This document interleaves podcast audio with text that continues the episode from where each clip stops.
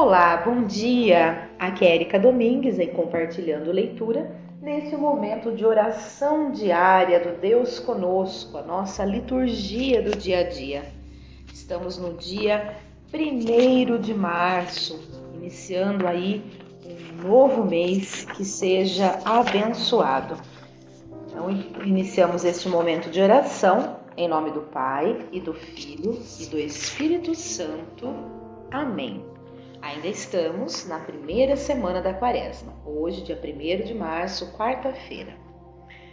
Lembrai-vos de vossa misericórdia e de vosso amor, pois são eternos. Nossos inimigos não triunfem sobre nós. Libertai-nos, ó Deus, de toda angústia. Deus nos oferece na gratuidade seu amor para toda a humanidade e a cada pessoa em particular. Temos necessidade de ver e tocar em algo que seja surpreendente, maravilhoso e extraordinário.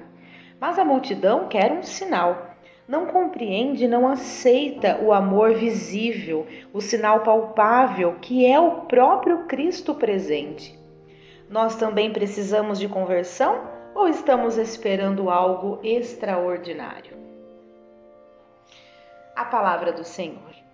Ouvir de novo a palavra do Senhor é graça divina, pois ele se dirige a nós com amor e misericórdia.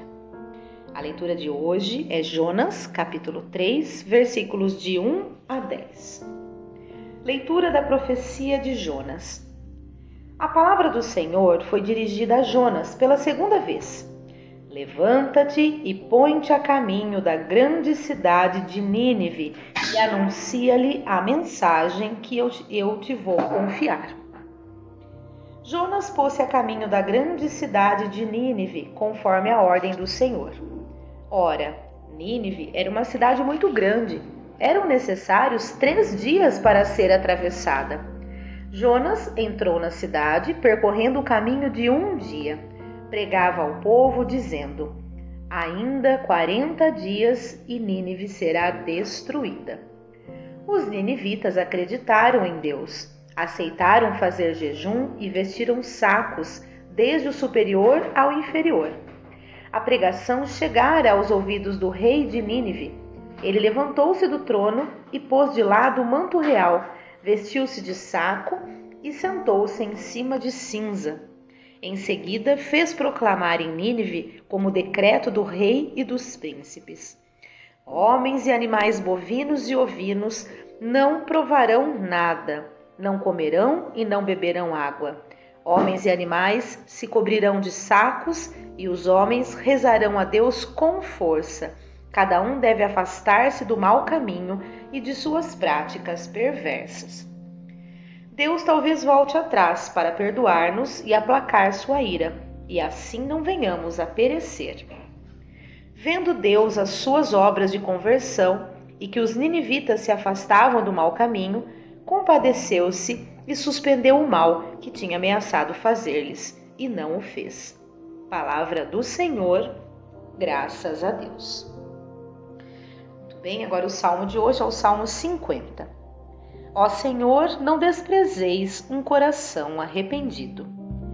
Tende piedade, ó meu Deus, misericórdia. Na imensidão de vosso amor, purificai-me. Lavai-me todo inteiro do pecado e apagai completamente a minha culpa. Ó Senhor, não desprezeis um coração arrependido. Criai em mim um coração que seja puro, dai-me de novo um espírito decidido. Ó Senhor, não me afasteis de vossa face, nem retireis de mim o vosso Santo Espírito. Ó Senhor, não desprezeis um coração arrependido. Pois não são de vosso agrado os sacrifícios, e se oferta um holocausto, o rejeitais.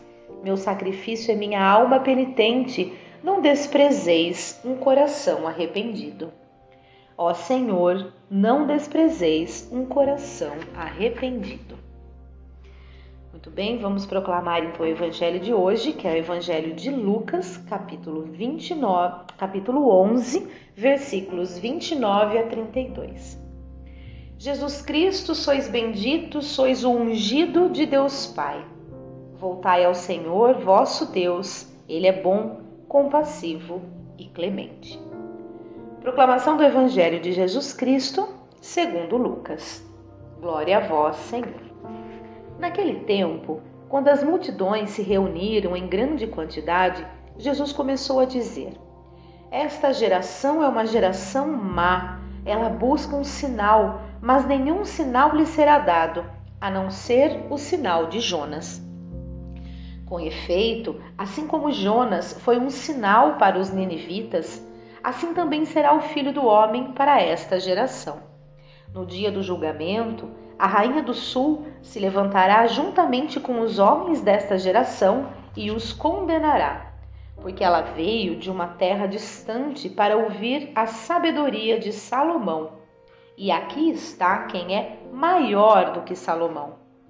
No dia do julgamento, os ninivitas se levantarão juntamente com esta geração e a condenarão, porque eles se converteram quando ouviram a pregação de Jonas.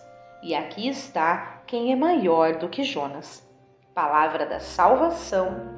Glória a vós, Senhor. Vamos ao comentário.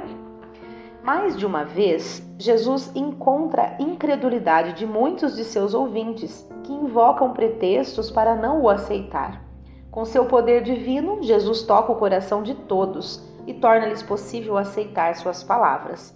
Eles, porém, continuam livres e serão responsáveis por sua opção. Devemos pedir sempre que Jesus não apenas nos fale, mas que também nos dê a graça da fé e da entrega confiante em Suas mãos. Vamos fazer a nossa reflexão, nosso momento aí de partilha e depois retomamos a leitura. Eu, eu entendo, né, lendo, fazendo a leitura, o que me tocou mais o coração foi realmente a gente ter essa confiança plena em Deus e ao mesmo tempo nos voltar para Ele pedindo todo o perdão de todas as nossas falhas, as nossas faltas, até mesmo os nossos excessos, aquilo que nos faz fraquejar, né, frente ao pecado, às tentações, questão de ego, de vaidade, que a gente possa reconhecer o quão pecadores somos e principalmente reconhecer o poder de Deus de nos livrar de todo mal e nos perdoar. E claro, como na leitura de ontem, ele espera que nós também perdoemos os nossos irmãos. Então, que realmente hoje a gente possa ter aquecer o coração em relação ao perdão e não levar mágoas, não não trazer mágoas, né, que muitas vezes é, são são infundadas. Né? Às vezes a gente cria situações na nossa cabeça e aquilo faz com que a gente tenha uma mágoa de alguém que muitas vezes ela nem sabe que fez mal pra gente, porque não foi da intenção dela, mas a gente, né, na nossa fraqueza de egoísmo, de vaidade, entendeu aquilo como algo pessoal e a gente tem essa mágoa que muitas vezes é totalmente infundada. Então, que a gente possa realmente ter o coração desprendido de toda mágoa, entender que cada pessoa tem o seu tempo para compreender as coisas, as situações, interpretar o que acontece. Somente a pessoa sabe o que vai dentro do seu coração. Então, que a gente não fique criando situações que não existem, né, pela nossa ótica porque cada um tem a sua ótica, a sua forma de enxergar, de entender, de compreender as coisas. Né? E que a gente possa realmente perdoar o nosso irmão quando entendemos que ele tenha nos feito algo de ruim, assim como a gente tem toda a certeza do mundo que Deus nos perdoa de todo o mal que a gente pratica. Né? Vamos às nossas preces. Senhor Deus, dai-nos o alento de vossa bondade e ouvi vosso povo que a vós clama, dizendo: Senhor, em vosso amor, ouvi-nos. Aumentai nossa fé e nossa esperança, e vosso Santo Espírito nos conduza à santidade e à alegria de sermos vossos filhos e filhas. Senhor, em vosso amor, ouvi-nos. Conservai-nos na prática do bem, da caridade e da justiça, e fazei-nos felizes na vida cristã e no testemunho de vosso reino. Senhor, em vosso amor, ouvi-nos. Libertai-nos de todas as resistências que não nos deixam nos amar nos irmãos e irmãs e fazei-nos autênticos em opção de vida. Senhor, em vosso amor, ouvi-nos. Então, cada um faz a sua prece aqui também. Aumentai, Senhor, a nossa fé e a nossa benevolência em relação ao nosso irmão. Que cada palavra dita seja proferida pensando no bem e não no mal. Senhor, em vosso amor, ouvi-nos. Senhor Deus, sustentados por vossa misericórdia, nos dispomos a seguir fielmente a vós e a vosso Filho Jesus, que convosco vive e reina para sempre.